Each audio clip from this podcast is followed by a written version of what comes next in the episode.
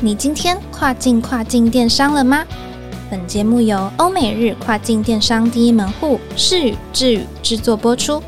在这个节目里，你即将听到最新、最专业的欧洲、美国、日本跨境电商资讯，以及由跨境专家分享的各种有趣电商营运故事。每周一个新主题，带你跨境跨境电商。Hello，各位听众朋友，大家好，我是 Doris，欢迎收听跨境跨境电商。Amazon 官方前阵子公布美国站在二零二三年的各大方案费用变更的消息，像是销售佣金以及亚马逊物流 FBA 的相关费用调整。卖家的商品也会视体积大小以及不一样的类别定出不同的价格。仓储管理的部分也有一些新的附加费。正在经营亚马逊美国站的听众朋友，绝对不能错过这一集喽！今天特别邀请到智宇欧美电商部的 Johnny 和大家分享这项消息，欢迎 Johnny。Hello，大家好，我是 Johnny。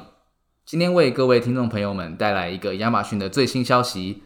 亚马逊官方最近公布了2023年销售佣金和 FBA 费用变更的资讯，将在2023年的一月十七日开始生效，除非有另外说明开始的时间。接下来卖家们一定要仔细听喽。如果想要看文字版的重点整理，也欢迎到 Wiser 智宇官网的 Podcast 页面。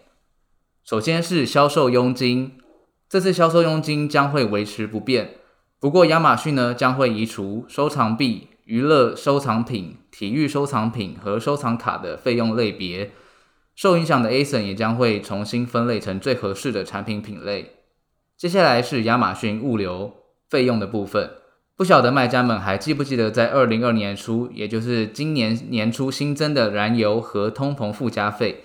当时呢，我们只是认为亚马逊是为了因应暂时性的成本增加而新增的，但亚马逊现在宣布将要取消这项费用，取而代之的呢，将是全面将 FBA 亚马逊物流配送费用提高，每件商品的费用平均提高零点二二美元。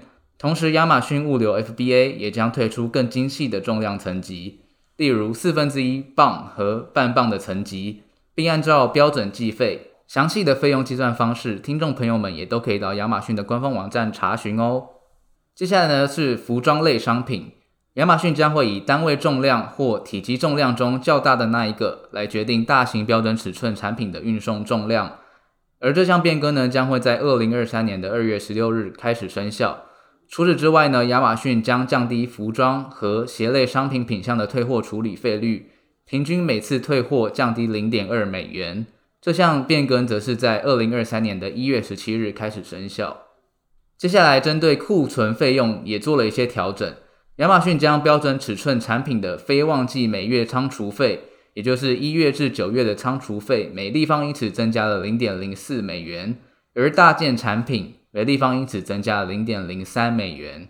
可排序配送产品的旺季每月库存仓储费则维持不变，但非可分类的大型商品在旺季，也就是十到十二月的仓储费，每立方英尺则增加零点二美元。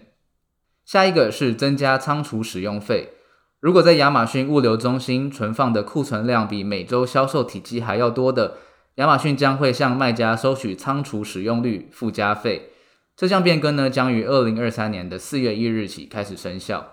接下来呢是商品库存时间的费用调整，亚马逊将会提高商品库存两百七十一天到三百六十五天之间的附加费，并会对存放于一百八十天到两百七十天之间的库存新增一项陈旧库存附加费，但不包括服装、鞋类、手提包、珠宝和手表品类的商品。这项变更将于二零二三年的四月十五日开始生效。所以卖家们一定要仔细检查商品存放的时间，提早做应变措施哦。最后一项呢是新增了移除和报废处置费用。由于这些服务的成本增加，亚马逊将会提高移除和报废处置的费用，而批量清货费用将保持不变。